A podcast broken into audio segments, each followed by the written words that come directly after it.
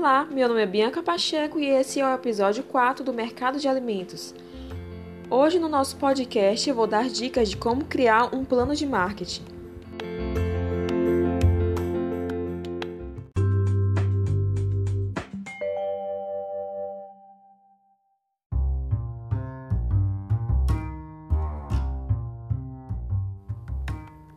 O processo de dividir um mercado em grupos distintos de compradores é denominado segmentação de mercado. Mas como os consumidores são agrupados? Bom, eles são agrupados de acordo com as preferências e baseiam-se em fatores geográficos, demográficos, psicográficos e comportamentais.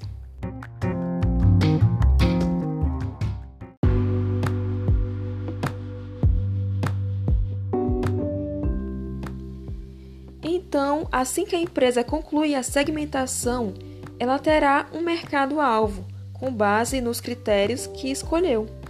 O comerciante pode escolher um ou mais segmentos onde atuar, ou até um nicho de mercado, ou seja, um mercado pouco explorado. Bom, por exemplo, eu tenho um produto que é um leite zero lactose, então meu mercado-alvo será pessoas com essa necessidade.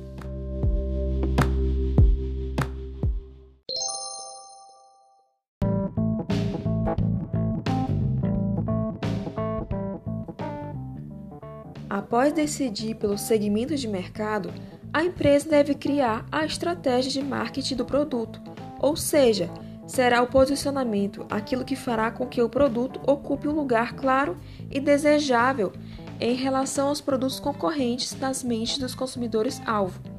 E a estratégia de marketing é formulada por meio do processo anteriormente descrito.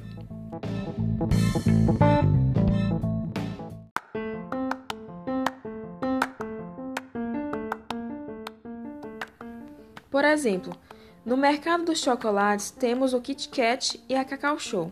Então, a Cacau Show terá que capitalizar em cima da sua reputação e vender chocolates de alta qualidade.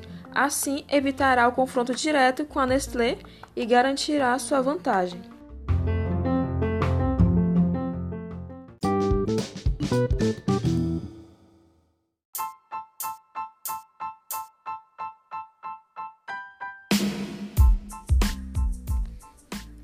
Assim que a empresa tem escolhido o seu segmento-alvo e decidido o seu posicionamento, precisa pensar em como implantar sua estratégia de marketing.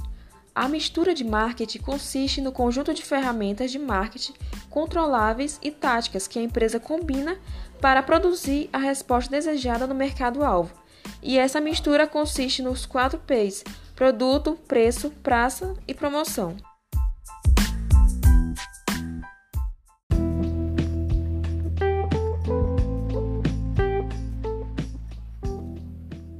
Para a estratégia de marketing ter sucesso, os quatro P's devem ser bem coordenados e projetados.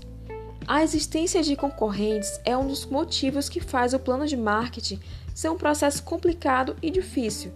Então, normalmente, os diretores de marketing analisam os seus concorrentes para refletir sobre as suas próprias estratégias e planos de marketing.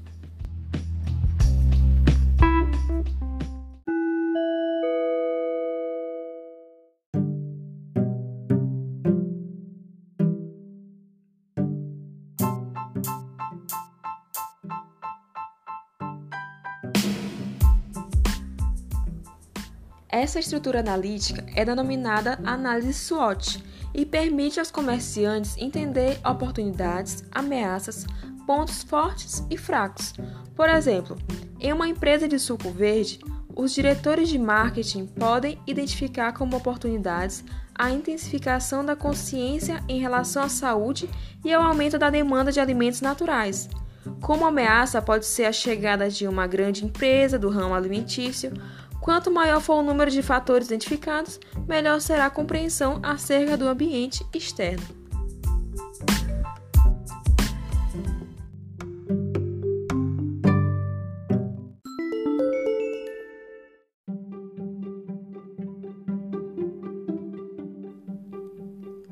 Ao analisar concorrentes da indústria, fornecedores, compradores, potenciais concorrentes e substitutos, os diretores de marketing podem adquirir um conhecimento mais abrangente.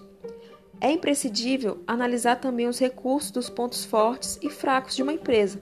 Para isso, a estrutura VRIO, valor, raridade, imitabilidade e organização, é sugerida como guia para a análise de recursos da empresa e são compostas por quatro perguntas que determinam se um recurso em particular de uma empresa constitui um ponto forte ou uma fraqueza.